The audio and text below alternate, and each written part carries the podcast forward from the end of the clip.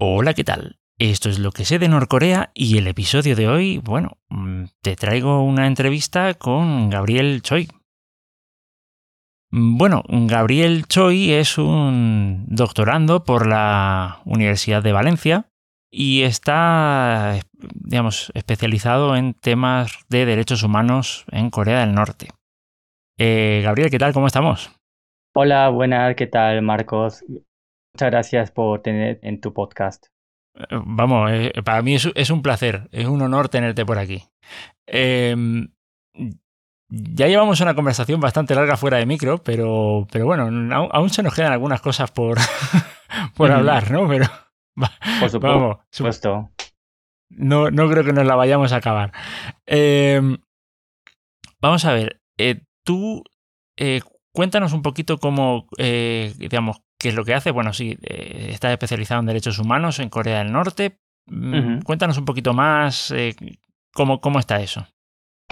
Pues básicamente desde el máster y doctorado que hago actualmente, el doctorado que estoy ya, último curso será mi último curso, estoy escribiendo la tesis doctoral relacionado con derechos humanos en Corea del Norte, pero también compagino con el podcast más cerca de Corea del Norte, está disponible en toda la plataforma posible y también pues colaboro con escribiendo sobre, sobre el norte.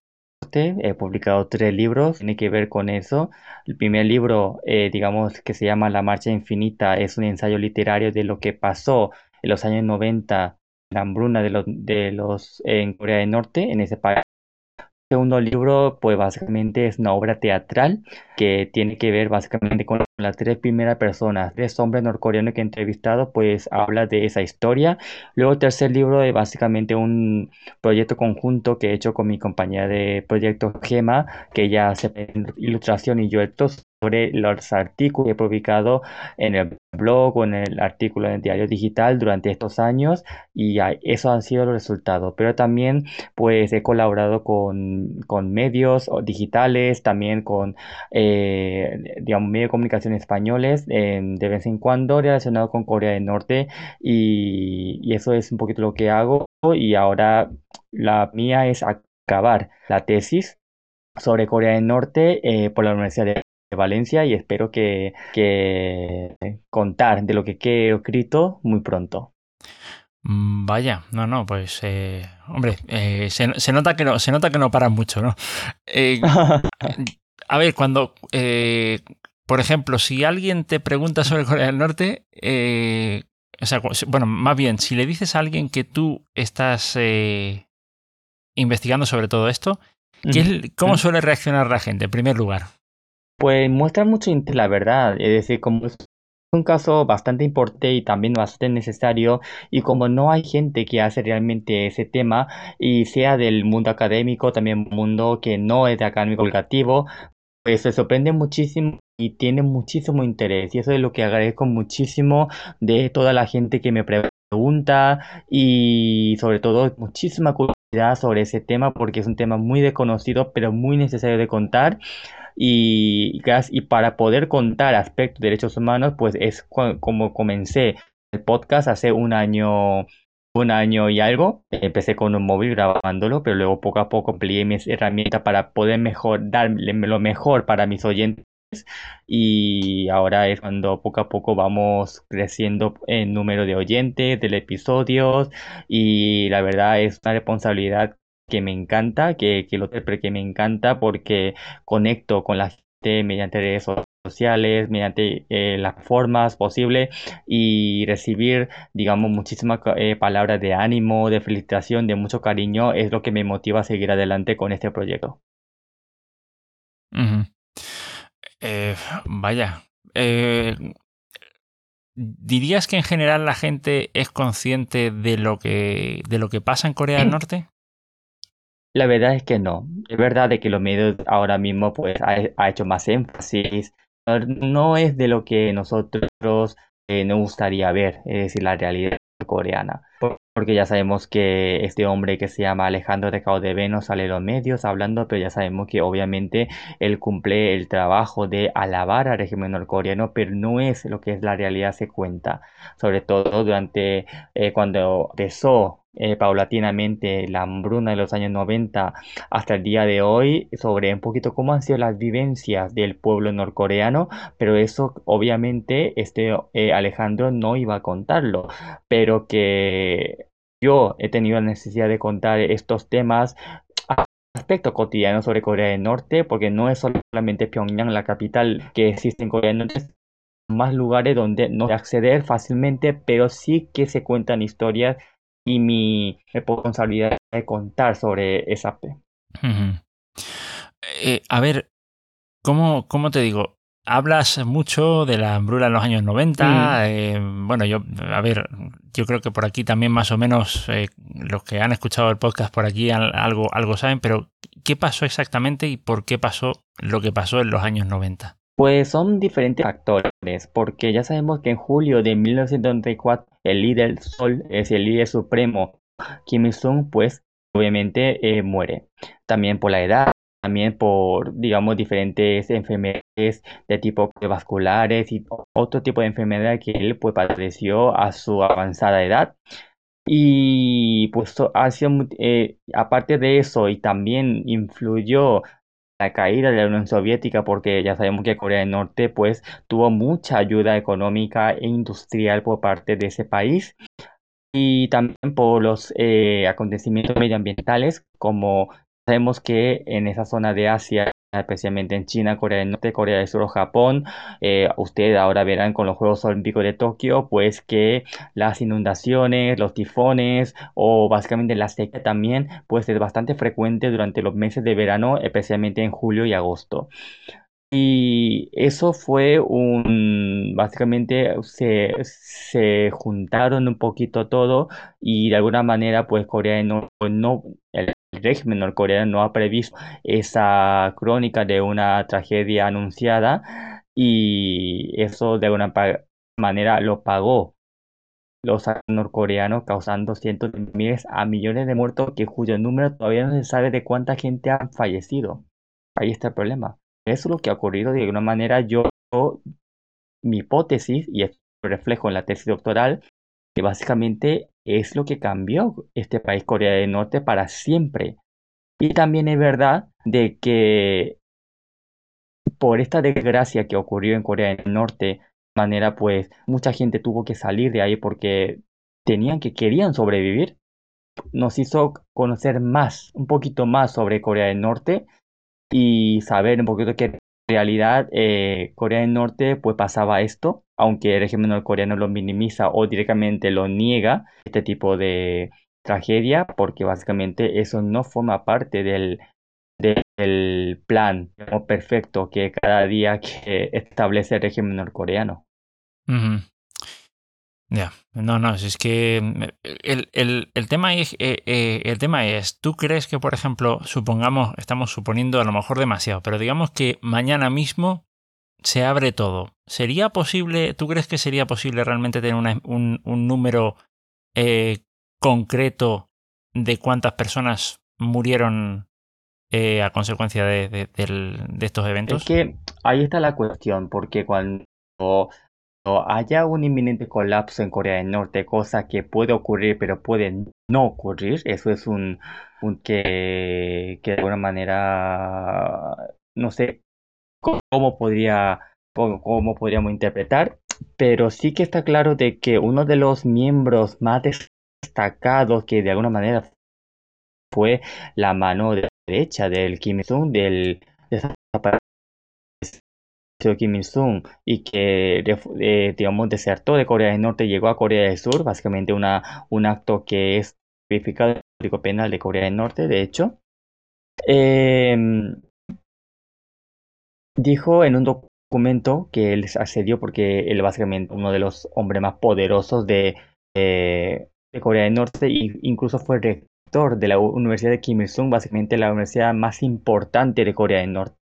Y vio ese documento y creo que vio el, que podía haber sido de millones de personas. Efectivamente, porque el avance demográfico de Corea del Norte tuvo un parón durante esos años y entonces eso significa que las muertes superaron los nacimientos. Entonces no hubo ese crecimiento demográfico y ese, ese dato, si ahora mismo existirá, porque el norte, para no mostrar estos datos, lo que harán es destruirlo, porque es lo que hacen nuevamente.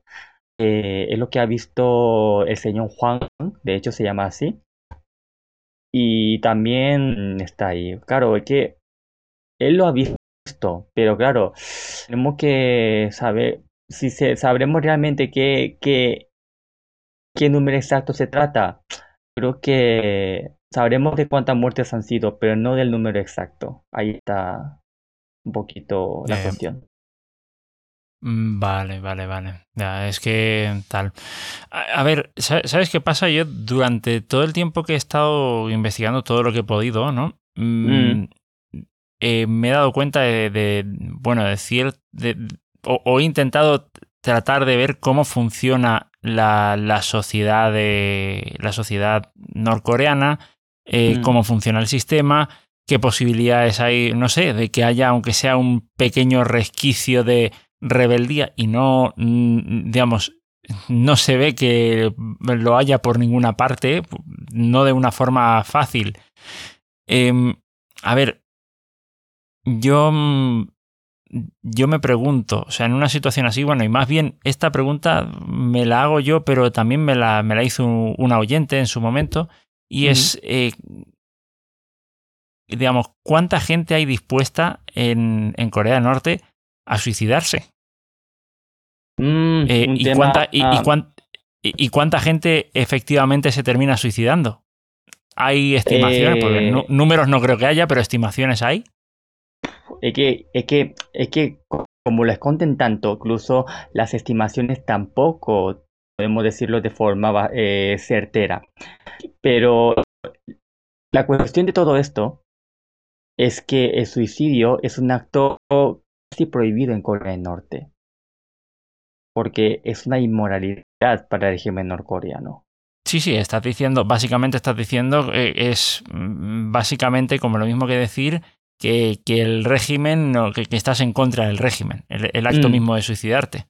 Claro, porque básicamente es una forma de rebeldía, pues, no sé si es activa o pasiva, pero ese acto ya en sí, de verdad de que para en el mundo occidental para el suicidio, pues se necesita a esa gente que muchísima atención psicológica, muchísimos estudios para que evitar esos, esos, esa tragedia, ¿no? Pero en Corea del Norte ese tipo de atención ni siquiera existe y si una persona comete esos actos cuyo número no se sabrá nunca exactamente ni las estimaciones, es un acto de inmoralidad y que eh, los familiares de, de alguna manera se, se de que de que, de que una persona hombre o mujer por una circunstancia, esas familiares, digamos, son de alguna manera observados de forma negativa o em, son despreciados, o sea, son, eh, o son observados con, desprecio a los familiares de esa, de, esa, de esa persona que se ha suicidado. Eso es la realidad en Corea del Norte.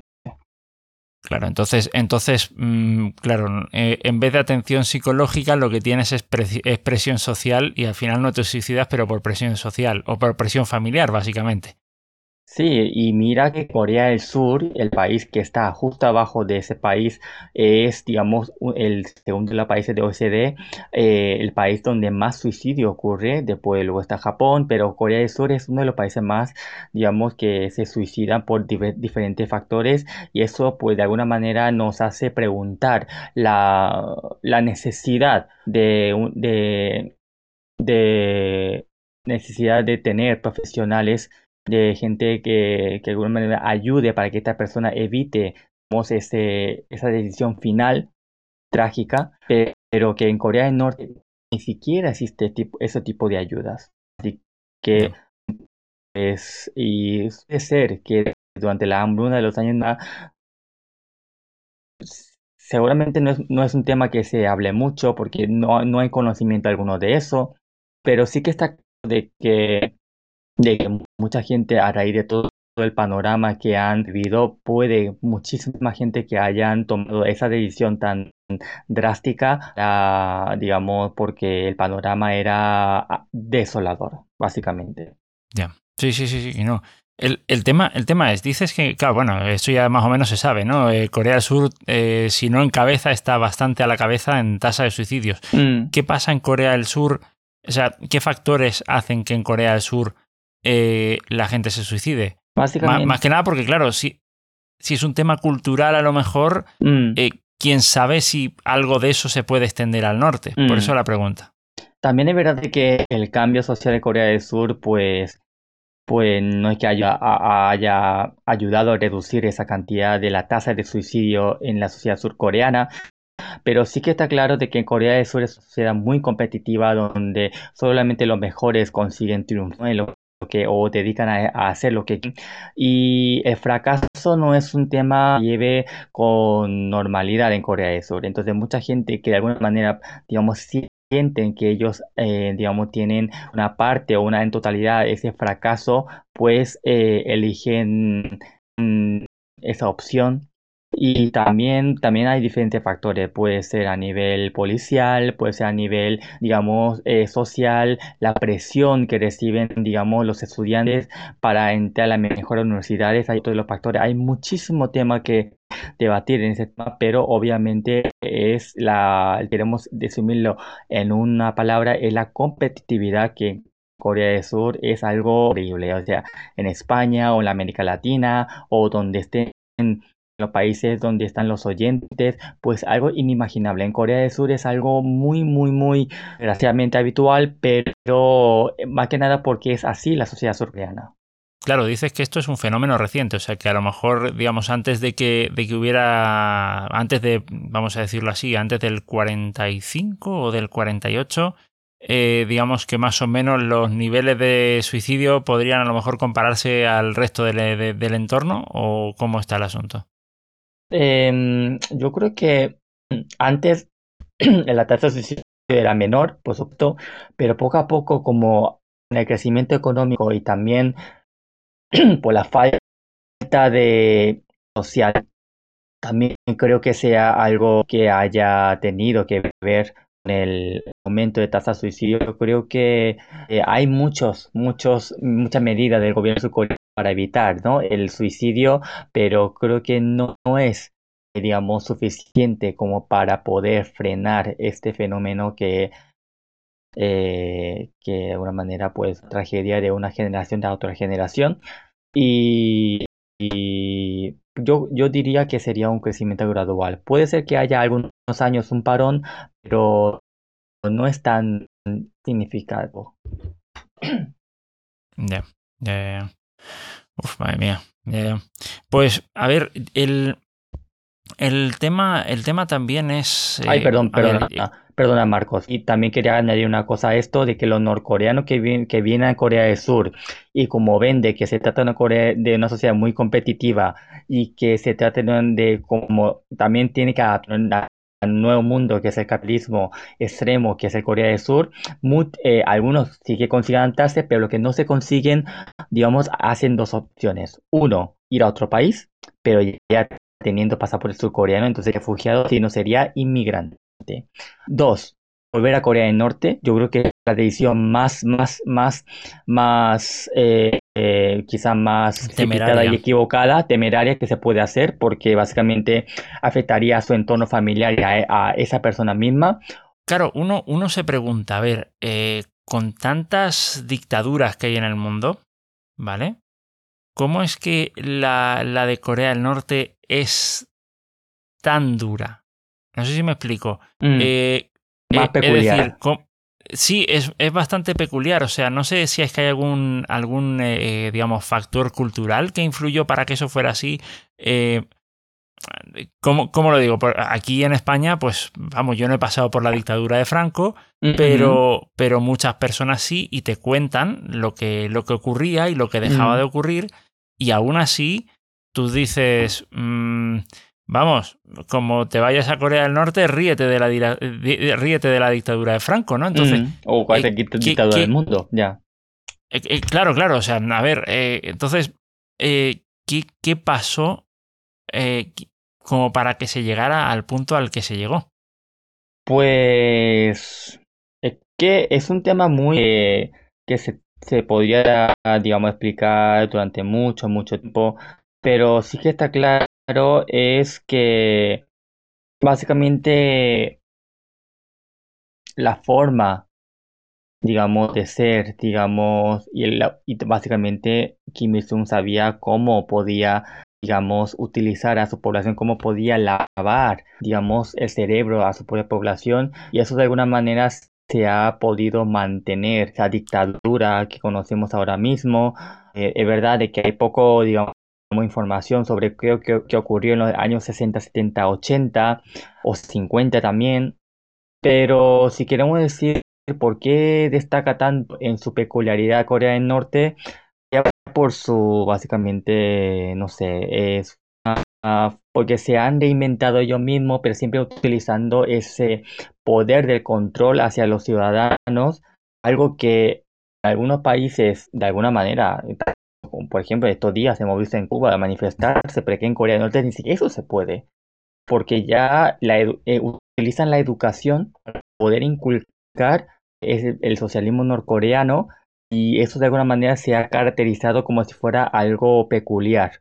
Yo diría que el uso de la propaganda y la educación en la sociedad eh, norcoreana desde muy pronta edad. Creo que eso ha sido, digamos, el factor clave para, digamos, destacar, ¿no? Esa peculiaridad del, de la dictadura norcoreana. Y sobre todo porque la familia Kim es básicamente son omnipresente en todos los ámbitos de la sociedad norcoreana y, mira que ha, habido dictaduras de otros países donde se heredaban por se heredaban por familias o por no por amigos pero tan tan tan tan peculiar como ocurrió con la familia Kim eso es cierto. Yo lo, que, yo lo que he escuchado de algunas personas es que, mm, digamos, de forma cultural, eh, mm. había en, la, sociedad coreana, había mm. un, respeto, digamos, incluso se podría decir eh, excesivo a la autoridad. Eh, respeto a ah. las personas, respeto a las personas mayores, respeto a tal. Lo cual es, es muy bueno, ¿no? Pero eh, eh, bueno, y un sentimiento de, falta de individualismo, es decir, yo soy parte de una comunidad y tengo que, mm. Mm, me debo a mi comunidad, lo cual tampoco es malo, pero si eso lo, lo utilizas... lo lleva al extremo, claro. Si eso lo utilizas para, mm. para digamos, para tus propósitos, ¿no? Eh, creo que serían el, tipo de, el tipo de elementos que ayudarían a que una dictadura como la de, como, como la de los Kim eh, tuviera éxito.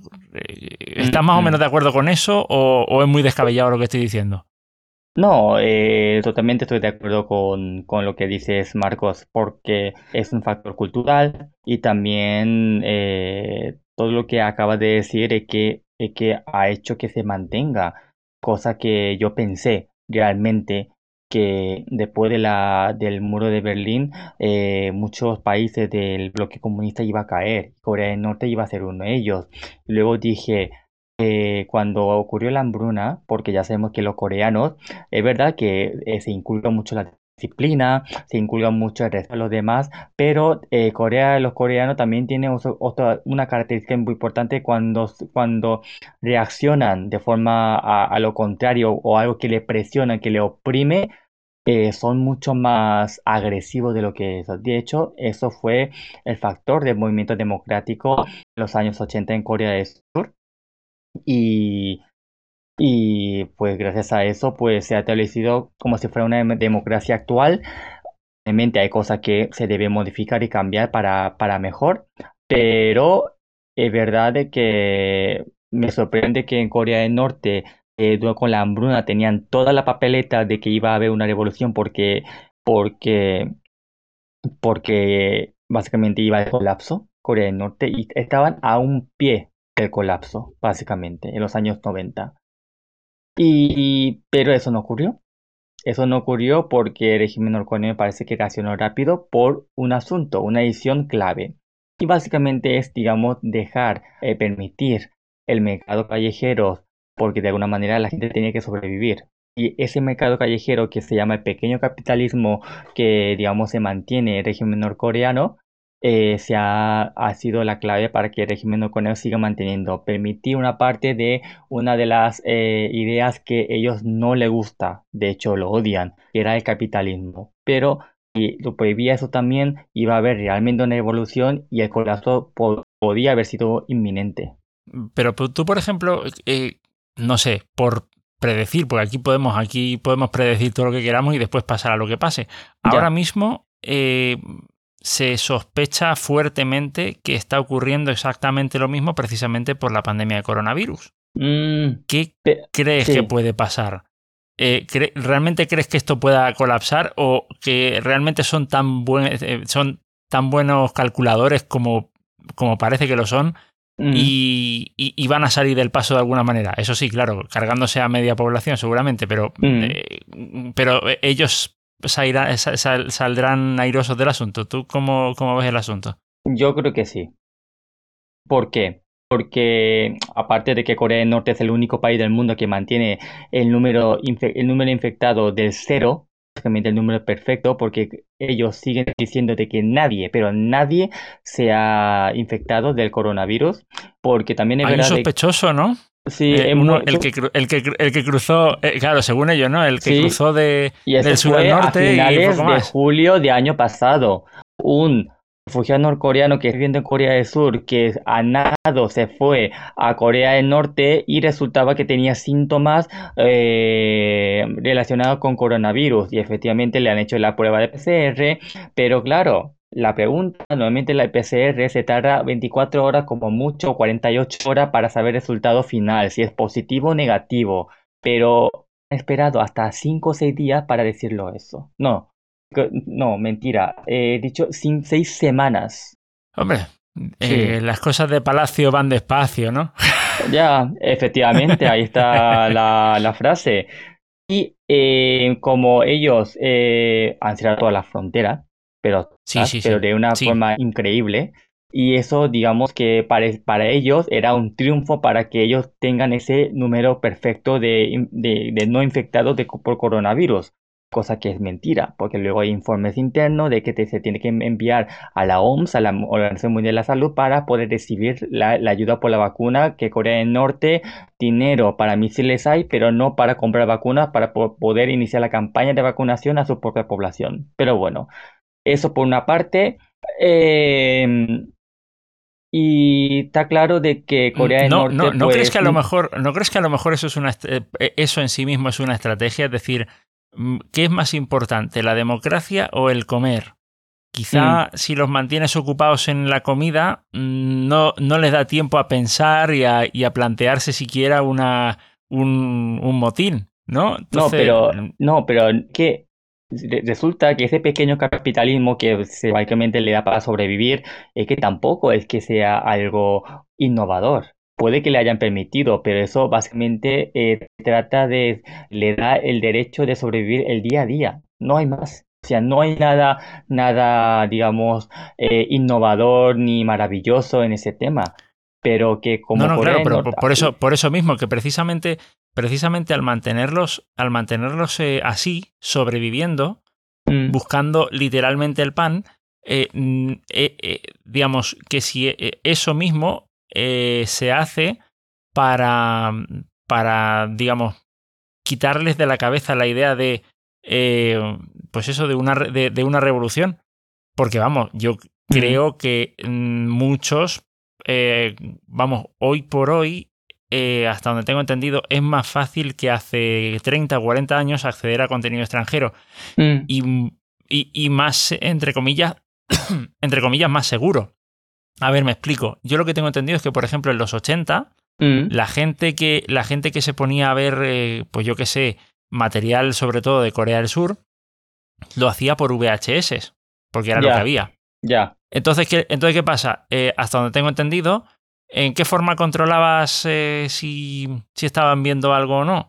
Pues es muy fácil. Venía una persona, te cortaba la electricidad en todo el bloque mm. y el VHS se te quedaba atascado. Básicamente. Y ya está, era, er, era cuestión de ponerse a, ponerse a inspeccionar eh, los, los, aparatos, descubrirte el VHS, ver de qué se trata y ya está. Y te, y te vas a, a trabajar ocho horas, como dice Alejandro Cao de Venos. Bueno, ocho horas. Bueno, eso tengo yo mucha duda, pero bueno, eso, eso es lo que dice. Hombre, él dirá ocho horas o incluso menos, pero. pero no, seis horas como en Alemania, que, es un oh, país avanzado y eso. Claro, y como Suecia, claro, por supuesto.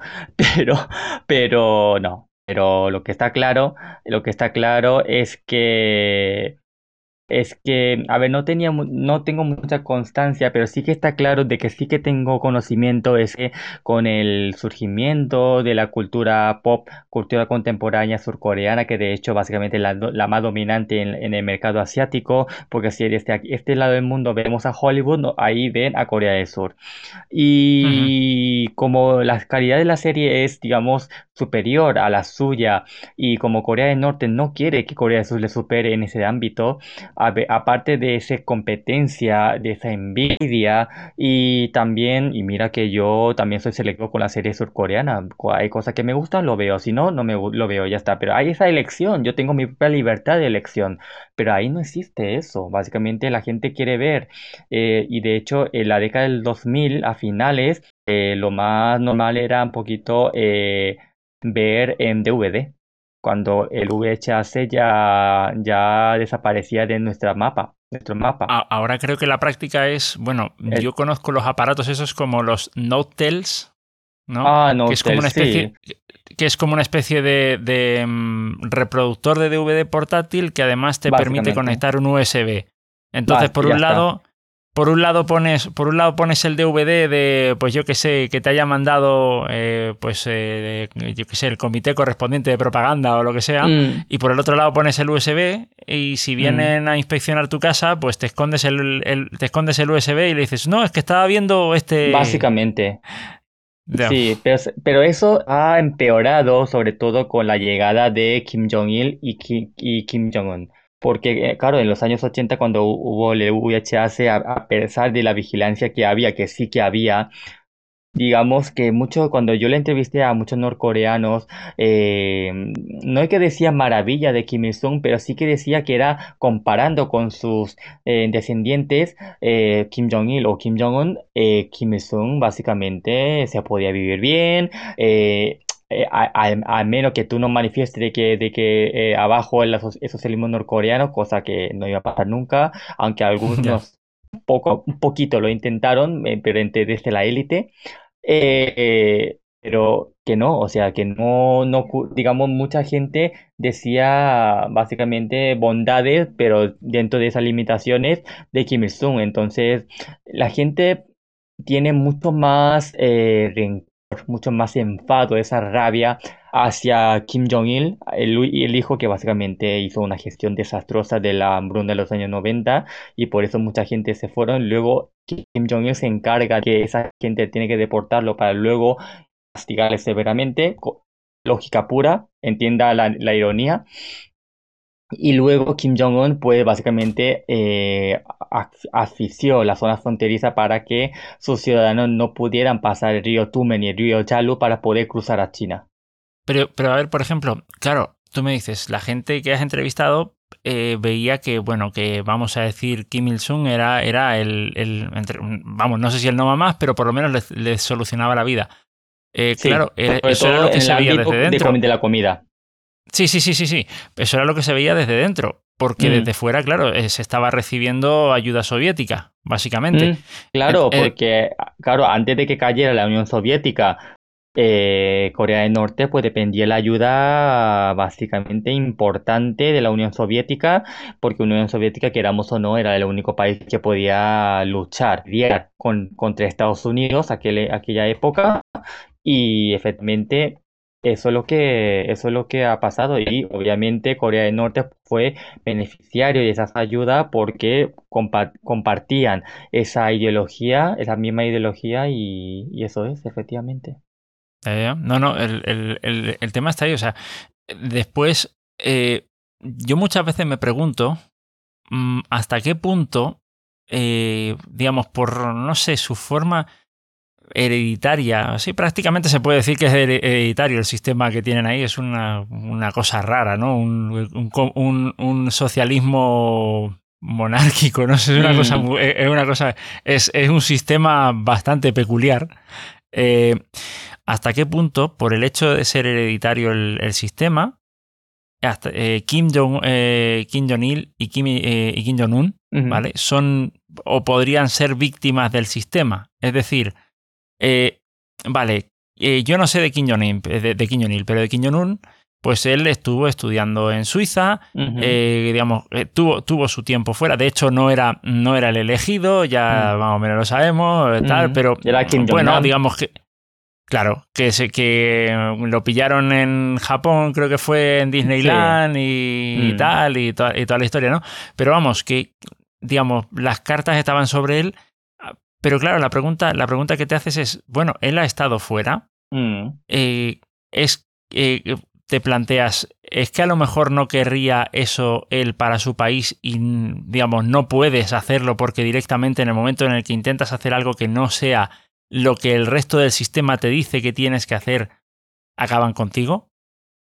no sé si me, explico. No sé sí, básicamente en esa pregunta que has hecho has dicho la respuesta. Eh, Kim Jong-un cuando estudié en Suiza, que era cerca de Berna, si no me equivoco, eh, claro, estudió, pero eso tampoco, mucha gente decía en los medios, cuando antes de que, eh, para cuando cuando Kim Jong-un empezó a subirse en el poder más absoluto de Corea del Norte, ay, bueno, como esta persona ha estudiado Suiza durante algunos años, pues será alguien más, alguien más abierto, alguien más que va a innovar, que será como si fuera China. totalmente lo contrario ha hecho, básicamente. Totalmente lo contrario. bueno, sí, les ha puesto parques de atracciones ahí en Pyongyang. Ya, eh, pero eso, eso, eso es para eso es básicamente para, para la clase social, digamos, ni, ni para vacilante ni para hostiles. Eso es para, para la gente no, leal. No, no, no, eso es para, los leales. Básicamente para, los leales, Y ya está. O sea que tampoco. claro, y mira que los medios les gusta utilizar ese truco fácil de, de mirar esa, esa colorida, digamos, atracción temática para luego decir de que en Corea del Norte existe esto y es una puerta hacia la apertura. Ay, no seamos simplistas, por favor, señores eh, periodistas de los medios de comunicación. Corea del Norte mucho más, se necesita mucho más investigación que, que eso. Así que, no sé, hay...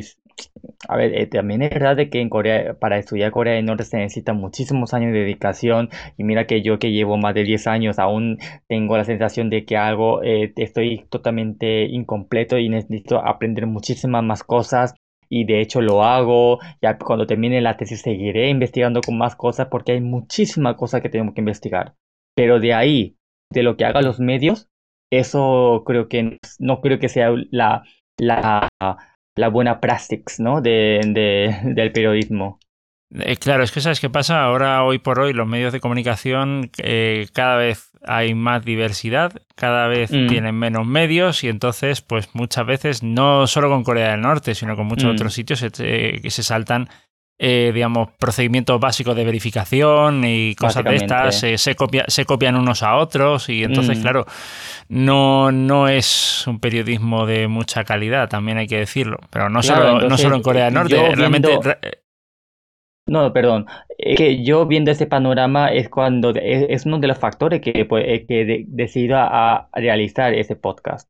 Para, para que nada, para que no, no simplifiquemos el asunto norcoreano y de que hay mucha más historia en este tema y, y de hecho eso es lo que de alguna manera los oyentes agradecen de vez en cuando eh, por los detalles que doy, digamos que lo que ocurre dentro de Corea del Norte. Porque el periodismo actual, eh, no sé en otros asuntos, pero en Corea del Norte, al menos en habla hispana, es, lo siento mucho si digo esto, es lamentable, básicamente. Bueno, es, solo, solo, solo te enseñan los lanzamientos de misiles y, y ya está. Y porque, y porque, lo, y porque lo han cogido de del canal de, de, KCNA, vamos, del, del KCTV. Y ya está, o sea, eh, sí, no, no, hay, no hay mucho más. Es que... la, la BBC la que se acerca de alguna manera a algunas cosas, pero también la BBC también ha hecho unas es importante relacionado con Corea del Norte, solamente para tener esa audiencia que tanto quieren, pero de alguna manera es el mal menor para contar sobre detalladamente sobre Corea del Norte, la BBC. Pero ya está. Pero otros medios, ay, no sé qué decir, la verdad. Ya, ya, ya. Mm. Eh, a, ver, con, con, todo lo que hay, porque, bueno, alguna iniciativa por ahí suelta hay, pero vamos, está todo muy muy disperso o muy caótico y, bueno, el, propio hermetismo del país no, no ayuda mucho. Em, a ver, está claro que el, que el sistema que, tienen allí, el sistema de gobierno es, mm, es lo que es y que es difícil eh, y que es difícil poder hacer algún cambio dentro del país o quizás no. La pregunta mm. es, eh, cualquier persona, una persona de, la calle, no tiene que ser del mundo académico ni, ni nada por el mm. estilo, cualquier persona de la calle, en tu opinión, ¿qué es lo que podría hacer para, para que de alguna forma, por, por pequeño e insignificante que sea, eh, el aporte, eh, hacer algún cambio allí? No, de hecho ya lo están, lo que pasa es que no le expresan.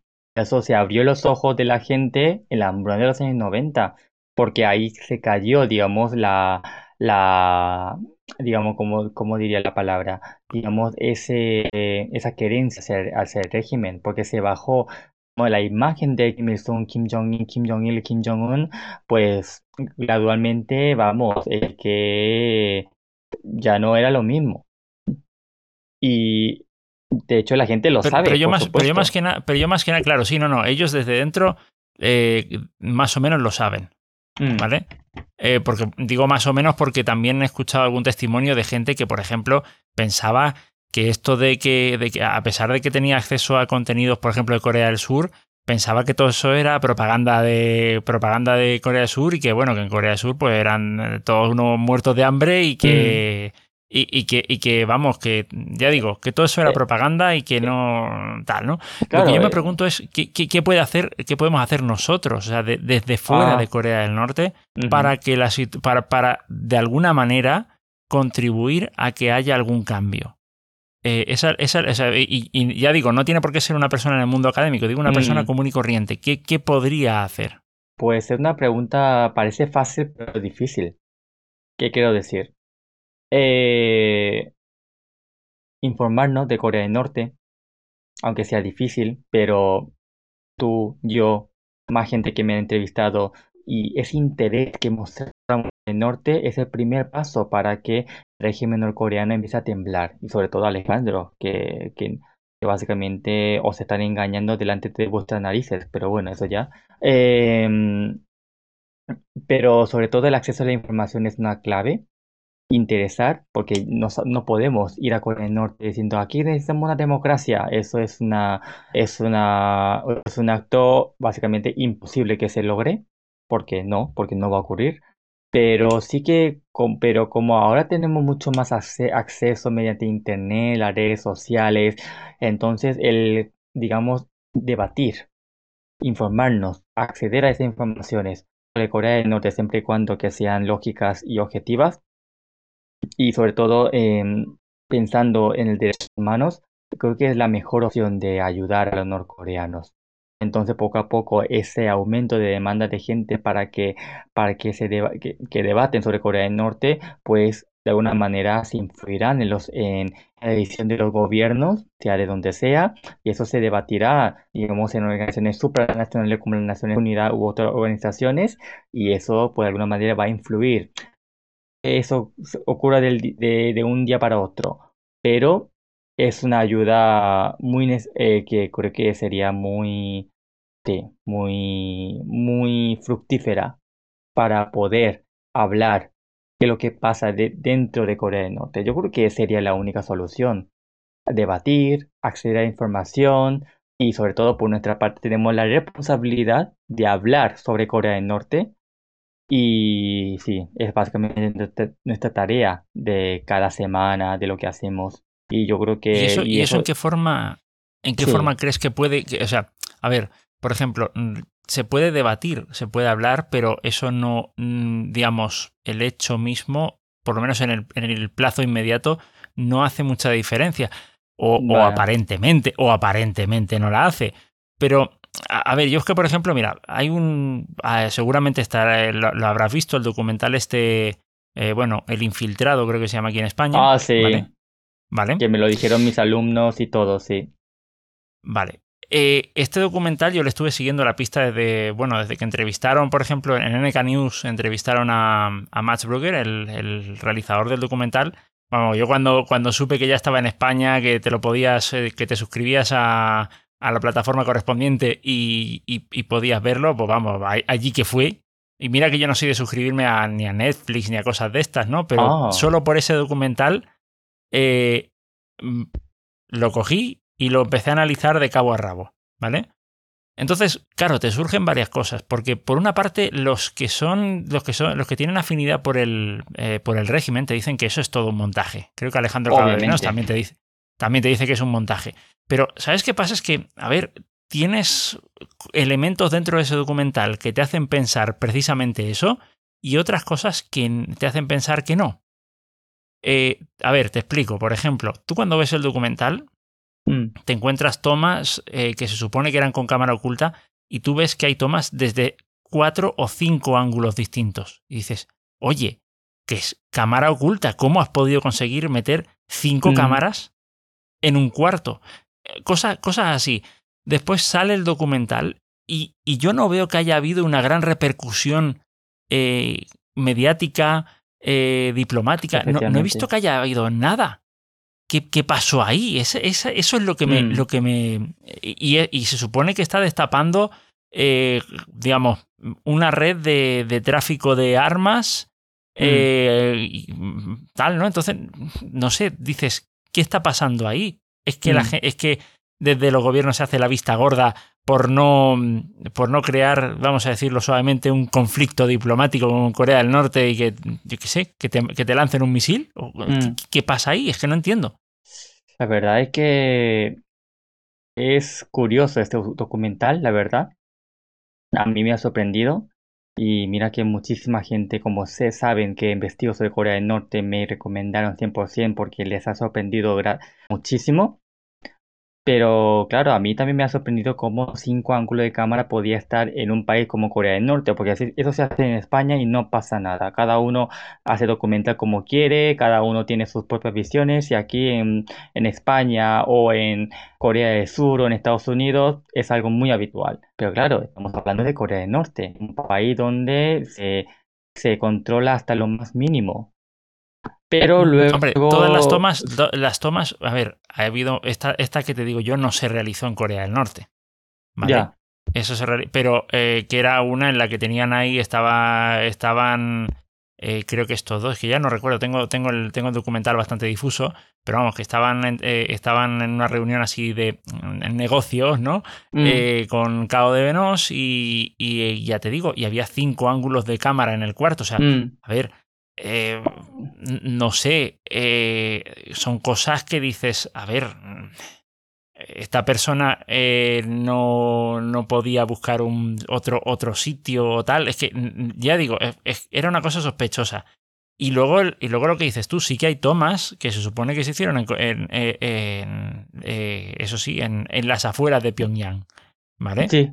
Entonces, Claro, eh, a ver, yo esas, pues bueno, si sabes esconder bien las cosas, con un poco de imaginación, pero es que no sé. Mm, y, luego que veías que. Y luego que veías que, por ejemplo, mm, no sé, parecía que todos los, todos los mecanismos de seguridad que aplican para espiar a la población, a los turistas y tal, no los aplicaban para, para controlar a los posibles clientes que tenían. Son, son cosas raras. Claro, porque. Son cosas muy raras habían pensado de que con ellos no hacía falta ese, ese control.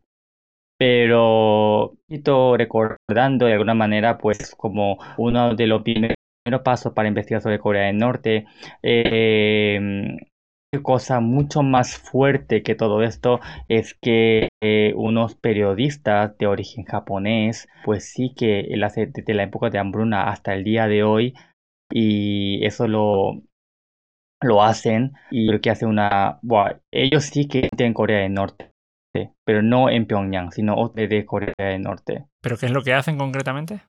básicamente es ver el día a día de Corea del Norte. ¿Y cómo lo consiguen sin que, sin que, sin que les pase bueno, Ahora ya sabemos que con la tecnología las cámaras pues, pues han mejorado, las cámaras de espía sin que se note ah. y, y, de hecho y ese, uh, esa, ese periodo de investigación se llama Asia Press. No sé si habías oído hablar de... Eh, vale, me suena. Me suena, me suena al medio, y sí, sí, fue básicamente las primeras imágenes que sacaron ellos. Eh, yo lo vi con 6 años cuando empezó la hambruna en Corea del Norte. Era cuando lo vi y me quedé impactado y no se me quitó de la cabeza para nada. Y dije, es básicamente, ahora lo veo, lo claro, con la edad que tengo, lo miro y dije, es que es, de los periodismos más arriesgados y más, más de investigación más arriesgados que he visto en toda mi vida, básicamente. A ver, después tienes, por ejemplo, los de Daily NK, que, mm. a ver, ¿cómo te digo? Mm, yo todavía no estoy demasiado familiarizado con la geografía de Corea del Norte, donde están cada una de las provincias, pero muchas veces cuando lees artículos, por lo menos en inglés, ¿vale? Porque mm. yo de momento el coreano estoy aprendiendo, pero... Tal, ya lo harás. Eh, ya, ya, claro.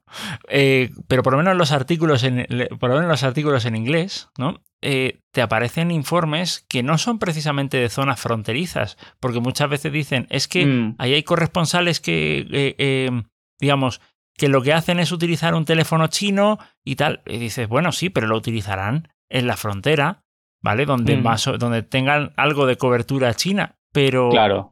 Pero, pero ¿cómo, ¿cómo se las ingenian para darte la información que no les mm. pase nada eh, estando, mm, pues yo qué sé, en una, en una, ya digo, en una provincia que no, que no, que, no sea limítrofe ni con, ni con Corea del Sur ni con China. Eh, eh, claro, claro. Em, Básicamente, eh, caso de Asia Press utiliza el medio audiovisual, las imágenes para poder captar de lo que pasa en Corea del Norte desde los años 90 hasta el día de hoy, mientras que Daily NK básicamente ellos un poquito el escrito. ¿Qué quiere decir? Que eh, a escondidas, eh, no sé si esto lo puedo decir, o tienen a corresponsales, entre comillas, gente que digamos de alguna manera estén donde estén, pues cuentan o sea, eso de alguna manera convierte en un medio especializado de, la calidad que trata de Corea del Norte, porque hay, y, eso, esas noticias llegan en un día básicamente, o dos como mucho, una semana, dependiendo de la situación. Esa gente, estando en Corea del Norte, son ciudadanos norcoreanos, de alguna manera tienen, mantienen contacto con el, con el exterior y, y mandan noticias un poquito recopilatorias, cotidianas y eso lo, hacen escritamente. Y claro, digo, ¿cómo lo harán así? Utilizarán siempre sus mecanismos, puede ser teléfono u otras cosas, pero siempre bajo, digamos, eh, más mínimo cuidado, detallado y todo así. Claro, eso, eso lo que te hace ver es que, a ver, eh, el, eh, entre ese, digamos, ese tipo de cosas, lo que te hacen ver es que sí tendrán un control fuertísimo sobre la población, eh, mm. pero nunca es un control absoluto. Siempre hay alguna brecha de la que te puedes servir en un momento dado, que parece que es lo que hacen ellos, ¿no? Básicamente, porque, a ver, también es verdad que Corea del Norte es el país donde más opción ahora mismo y control hay en el mundo, pero cuando hay eso ya sabemos que la gente suele ingeniar un poquito bando, ¿no? Control, porque eso ha ocurrido siempre donde estemos, donde estemos, siempre donde haya una y esa gente pues lo, se les bastante, bastante bien y eso es lo que de alguna manera hace llegar noticias eh, cotidianas, sobre todo cotidianas, y mira que también hay políticas, pero ya políticas pues como que ya se sabe, digamos, cómo son los pasos, los movimientos del régimen norcoreano, pero lo cotidiano es la más desconocida, pero la más, más eh, necesaria de contar. Y existen esos corresponsales, entre comillas, para poder contar este, este tema y de alguna manera yo cada vez que entro en coreano lo leo en Daily NK y lo leo y me maravillo, digo, ¿cómo es posible esto? ¿Cómo es posible lo otro? Y así sucesivamente, o uno y otro así. Ya, no, no, no, es que, es, mm. eso. Eh, al final, al final realmente, en fin, mm, yo creo que se daría un gran salto, que algo se ha hecho, pero no, no tal, se daría un gran salto si se consiguiera hacer pronto, eh, alguna que, se siguieran haciendo los procesos de, encuentros entre familias desde los dos lados. Sí, es un tema muy importante que de alguna manera eh, es una, un episodio de la, de la historia actual coreana muy triste, muy sobre todo. Y, pero también es verdad de que la labor que la Cruz Roja de Corea del Sur es impecable pero también es verdad de que mucha gente discrepan con, estas, con este tipo de ayuda que entonces buscan sus propios medios con esta familia. Pero muchas veces eso acaba siempre en fracaso. Esa es la realidad, porque es un país tan cercano, pero se, siente tan lejos, que de alguna manera quiere acercarse, pero no puede. Y eso yo también lo he, cuando estaba en Corea del Sur hace cuatro años, eh, eh, lo he visto, lo he entrevistado y efectivamente mucha cosa que hay que contar. Es, obviamente que el caso de Corea, de los norcoreanos, este, pero también las familias separadas, esa crueldad que, que les separa 60 años y solamente le eligen muy, muy poco y para que estén tres días, ¿qué clase de crueldad es esa?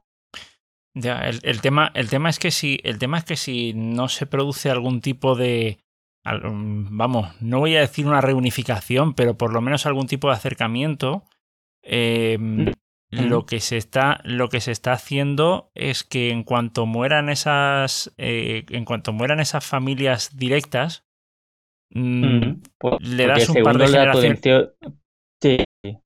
Le, das un par de generaciones más y, ya está, y ya, ya no hay ninguna razón para unirse. Es que básicamente ha dicho lo que yo he querido decir. La primera generación, esa generación que ha visto en su propio ojo siendo niños o muy pequeños han tenido que separarse de algunos miembros familiares o de los amigos y esa gente ahora son gente de, de avanzadísima edad, 80 años que básicamente eh, ya han perdido todo tipo de esperanza. Y la segunda, tercera generación quizá tengan un recuerdo o quizá intente cumplir con ese sueño de, lo, de la gente de primera generación. Pero los jóvenes de hoy, gente treintañera contra cuarentañera, ya no tienen esa, esa, ah, digamos, esa importancia, no sienten esa importancia de mantener, digamos, el, cumplir con el compromiso de esa gente que ha sido de la primera generación. Y poco a poco, y de alguna manera, el régimen norcoreano lo que hace es intentar que se olvide un poquito ese aspecto de la acto cruel, de la historia ah, actual de las dos Coreas. Ya, ya. Pues, eh, hombre, yo creo que al final nos quedamos con el, con el tema de, de que lo importante es hablar sobre, sobre, el país y tratar de conseguir la mejor, eh, digamos, la información más mm, eh, más cercana, la más, digamos, hay mucha gente que, hay, que te habla de, pues eso, de que sí, Corea del Norte, oprimida y tal, pero es a nivel país, digamos. Yo creo que al, final lo, más importante es centrarse en las personas, porque mal que mal, de eso están mm. hechas, de hecho, de, de eso están hechas, están hechos los países, están hechos de personas, de familias, y, y centrarse en ellas pienso que es mucho más productivo que centrarse en la historia de cada uno de los países y de sus conflictos y tal, sino, digamos, pienso que lo más importante es eh, eh, centrarse en las personas y no en los, en los territorios o en los países, ¿no? Yo creo que al final mm. eh, es lo que dices tú. Em, hablando, hablando del tema, pues se puede hacer algo. ¿Sabes de algún tipo de iniciativa, digamos, o algún tipo de, de, de ONG o algo así que se esté dedicando específicamente a, a, temas de este tipo, porque yo he encontrado algunas, pero no, no las conozco lo suficiente como para, como para saber. En, en Corea del Sur hay muchísimas organizaciones que básicamente mediante compilación de documentos de, de, compilación de, digamos, eh, de testimonio de refugiados norcoreanos también de ayuda directa, aunque alguna, alguna vez tienen esa polémica de que si es eh, arriesgado o no, como el lanzamiento de globos de helio con mensajes para desestabilizar el régimen norcoreano, que eso lo hacen los, propios refugiados norcoreanos porque sienten, digamos, esa para ellos una leche de derechos humanos, para otros es un peligro para, para, para los ciudadanos que viven en la zona fronteriza en Corea del Norte hay muchísimas organizaciones de diferentes tipos relacionadas con Corea del Norte eh, y tienen, digamos, un, como una comunidad importantísima. O sea que en la parte de fuera de Corea del Sur quizá hay menos. En Estados Unidos creo que haya más, pero en Europa pues nosotros debamos tener. O, pero pero para poder iniciar con todo esto, creo que nuestra labor de contar sobre Corea del Norte, Corea del Norte, creo que es de muchísima necesidad e importancia. Creo. Quizá con el tiempo hagamos más cosas, sobre todo, no sé, muchas cosas que, que podamos hacer. Pero ahora mismo que se hace realmente buen trabajo de luchar por los derechos humanos en Corea del Norte está sobre todo en Corea del Sur. Ya, ya, Y eso que ahora parece que en el sur están, eh, están cortándole las alas. Por, por, por ejemplo, por lo de eh, lo que están mencionando, lo de los globos de, lo de los globos de helio y algún tipo de, de cosas más, ¿no? Entonces, eh, ya. Sí, efectivamente, claro, porque que han, tienen como un borrador de ley, básicamente para em, prohibir este tipo de actos. Obviamente eso ha traído muchísimo enfado por parte de estas asociaciones, polémica. Entonces eso lo he visto, en, eh, lo he dicho yo en, mis, en mi podcast, en varios episodios, de que si esto es, digamos, en qué lado se pondría, si es poner al lado de la seguridad de la persona de donde vive en la zona fronteriza o digamos la lucha digamos de derechos humanos peculiar porque es peculiar derechos humanos para poder digamos eh, es una manera de estabilizar a Corea del Norte. Pero de hecho creo que es un medio yo creo yo considero que es efectivo porque eso no le gusta al régimen norcoreano. Y si no le gusta el régimen norcoreano es que funciona, porque eso lo ha manifestado la hermana de Kim Jong, Kim Jong-un, que es Kim Yo-jong, y eso de alguna manera ah, dice mucho, mucho, ¿eh? Dice mucho. Oye, ahora que hablas de Kim Yo-jong, eh, mm, en algún episodio de tu podcast mencionas que, bueno, que está básicamente relegada a un segundo, tercero o cuarto plano. Em, mm.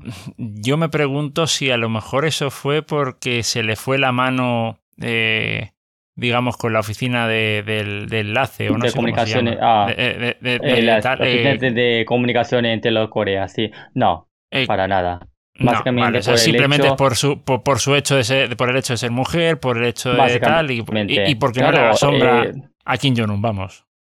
Básicamente, porque, claro, claro y, lo curioso es que el socialismo, pues, eh, de alguna manera la teoría mueve la igualdad de género y creo que es muy necesario en este aspecto, pero eh, la práctica, al menos en Corea del Norte, no es lo que se hace. Básicamente las mujeres no son tratadas como mujeres como igualmente con los hombres y cuando y pero tampoco pueden decir mucho los hombres norcoreanos porque las que levantaron de, alguna manera levantaron ese país de, la hambruna norcoreana han sido mujeres no han sido los hombres han sido mujeres con su pequeño mercado callejero. Hubiera esto Corea del Norte quizá hubiera sido un país eh, desaparecido.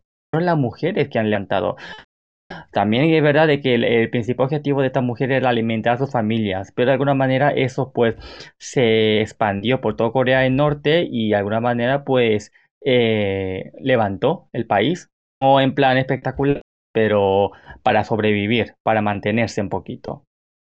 Ya, ya.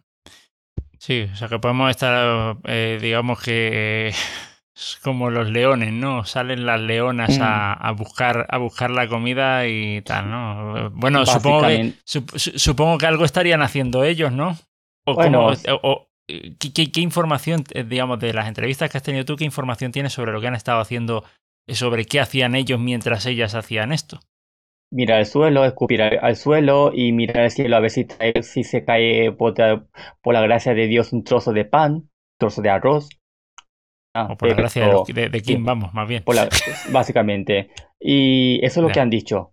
Entonces mujer dijo, mira, mira, es el, es el que domina Corea del Norte y son más inútiles que no sé qué. Pero y cuando le preguntas, por ejemplo, no sé si has tenido ocasión de entrevistar a hombres, y cuando le preguntas a, a, ellos, a, hombres, eh, mm. ¿qué te dicen sobre el asunto?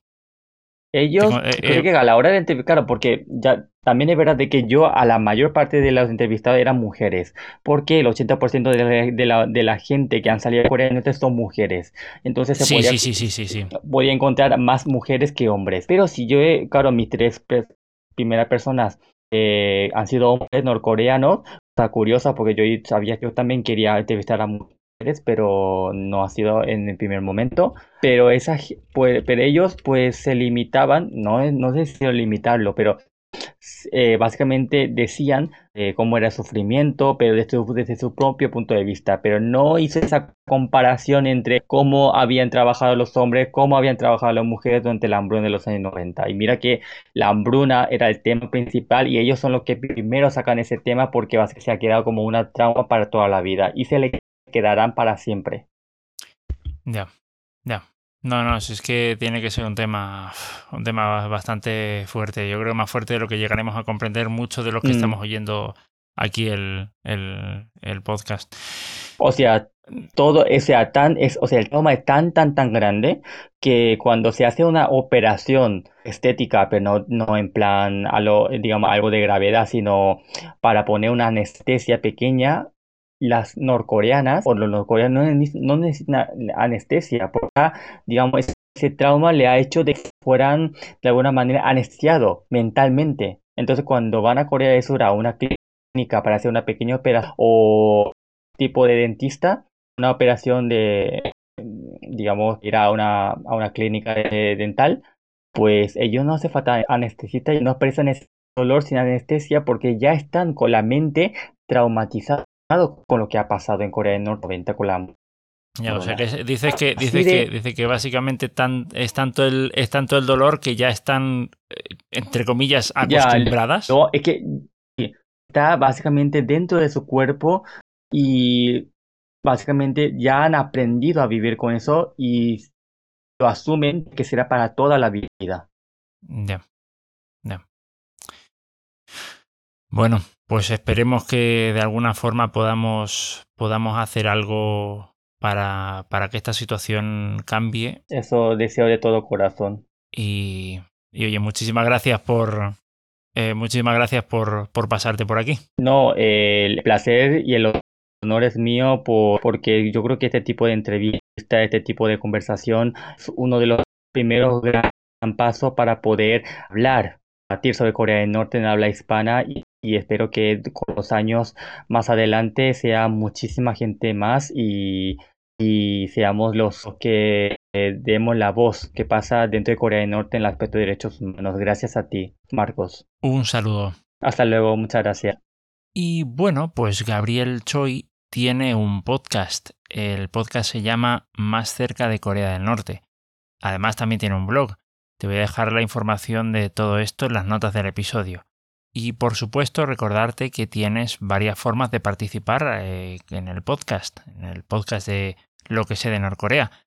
Una de ellas es a través del grupo de Telegram en t.me barra lo que sé de Norcorea. Después está el grupo de XMPP norcorea.salas.suchat.org y por supuesto por correo electrónico marcolinostyle.gmail.com y bueno, este ha sido un episodio bastante largo, espero que lo hayas disfrutado y nos encontramos en el siguiente. Hasta luego.